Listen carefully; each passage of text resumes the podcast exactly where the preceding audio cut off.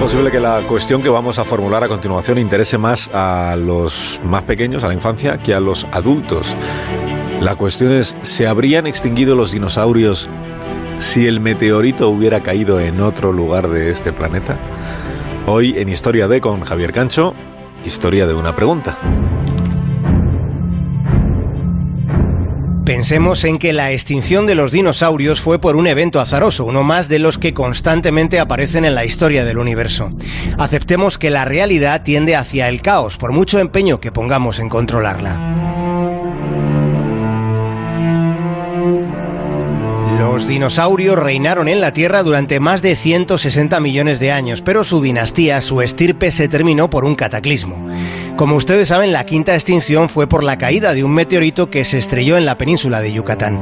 Y aquel desenlace, la desaparición de los dinosaurios, habría facilitado que los humanos resultáramos tan expansivos. Aunque hay científicos que sostienen que el ser humano evolutivamente hubiera tenido preponderancia, aunque los dinosaurios no se hubieran extinguido.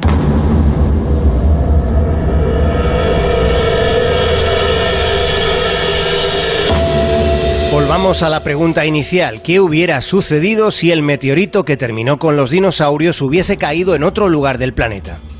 Sobre esta cuestión, la revista Scientific Reports dice que en realidad solo había un 13% de posibilidades de que el asteroide acabase con los dinosaurios, porque solo el 13% de la superficie de la Tierra albergaba los componentes necesarios para que la colisión cósmica se convirtiera en ese cataclismo de extinción masiva.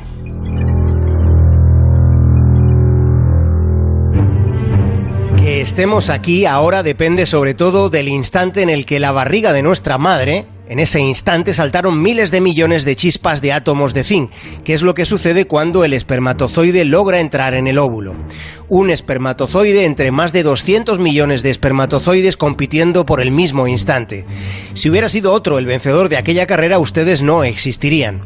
Que estemos aquí en este momento, que usted esté vivo, ha sido posible después de cientos de miles de millones de circunstancias, azarosas en su mayoría, acumuladas a lo largo de la historia de nuestro árbol genealógico cuyas raíces se remontan a los primeros tiempos de la presencia humana en la Tierra. Los humanos habrían existido igualmente, pero sin la caída del meteorito, los humanos que hubieran existido habrían sido otros distintos a nosotros.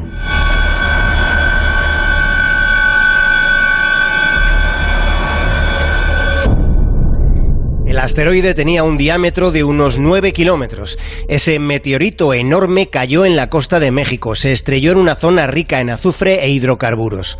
En el cráter creado por el impacto se alcanzaron temperaturas abrasadoras que posiblemente hicieron estallar ese combustible y arrojó el hollín y el sulfuro a la estratosfera en cantidades tan ingentes como para tapar el sol y cambiar el clima, causando el colapso de ecosistemas completos y la extinción de tres cuartas partes de todas las especies que había sobre la faz de la Tierra.